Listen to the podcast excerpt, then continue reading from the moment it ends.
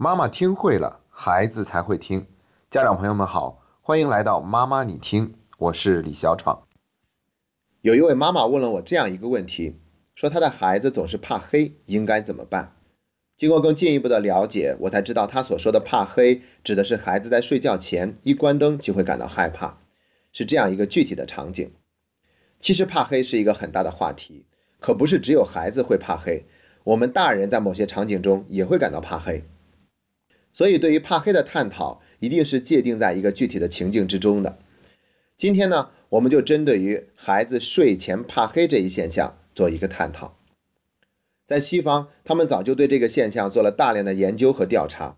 二零零一年的时候，就有科学家对一百七十六位年龄在四到十二岁的孩子进行了访谈，最后他们发现睡前怕黑的比例高达百分之七十三点三。那年龄大一点的孩子又是什么样的呢？他们又接着对二百五十四位年龄在十三到十六岁的孩子进行了访谈，最后发现这个比例降到了百分之四十八点八。这说明，对于低年龄段的孩子来说，怕黑是一个普遍存在的现象，而且这一现象会随着年龄的增长而逐渐有所好转。这就告诉我们，作为家长，不要因为孩子的怕黑就直接给孩子扣上一顶胆小鬼的帽子，而且。接受这一现象远比改善这一现象更重要。当然，我们讨论的都是常态下的睡前怕黑。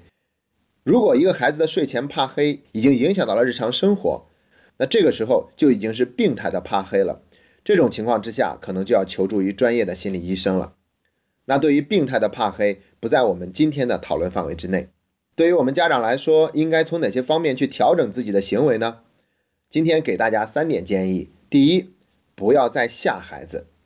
关于怕黑是怎么来的，有很多的争议。有的说是分离焦虑，有的说是自我冲突，有的说是人类原始的本能。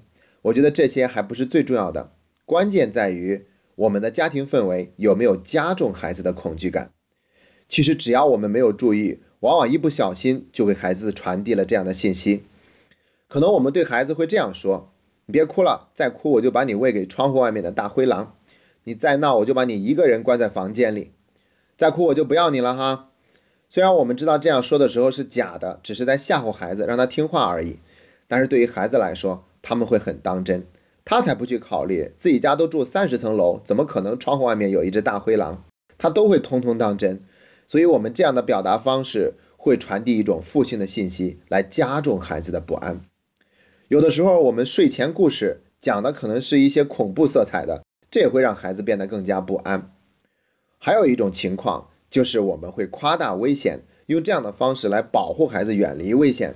当孩子看到一个小火苗，他觉得很好玩，他就想用手去触碰一下，于是我们就赶快大声的呵斥，对他说：“千万不能碰，很危险的。如果你的手指甲被点着了，整个人都会燃烧起来，这样的话你都会被火烤熟了。”所以这样说的时候，的确能起到一个效果，就是让孩子远离这份危险。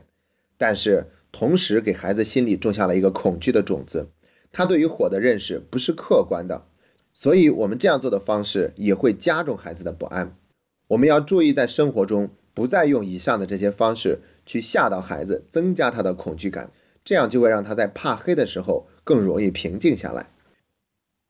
第二条，用积极聆听来鼓励孩子表达，了解他们害怕的真正原因。虽然哄一哄他也能够起到情绪平复的作用，但并没有从根本上来解决问题。而且，我们要帮助孩子区分什么是现实，什么是想象。这对于低年龄段的孩子来说，往往是分不清楚的，所以需要家长的帮助。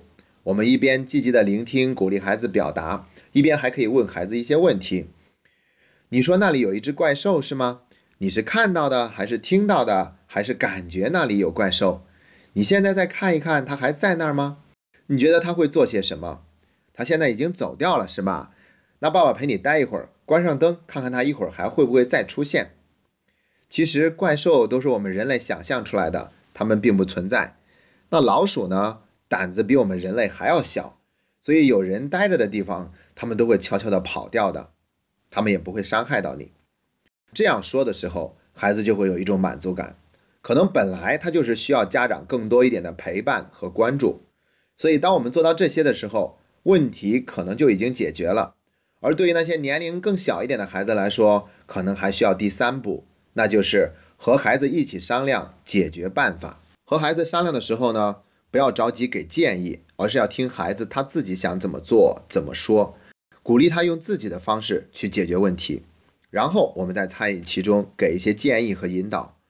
我们可以鼓励孩子去对自己害怕的东西说一些话，比如孩子害怕怪兽，那我们就可以让孩子闭上眼睛说：“怪兽，怪兽，我知道你是我大脑里想象出来的东西，虽然我有一点害怕，但其实你并不能伤害到我，因为你根本就不存在。现在我要睡觉了，你赶快离开吧。”让孩子这样说的时候，听起来会觉得是笑话，但其实对孩子来说会有一个切实的帮助。因为这在心理上属于一次完结，属于一次疗愈。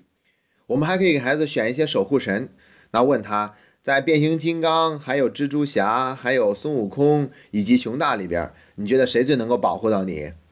那让他挑选出来一个最能保护的这个玩偶，放在窗户边上去给他站岗，然后还放一个玩偶放在他的枕头边上，然后去保护他。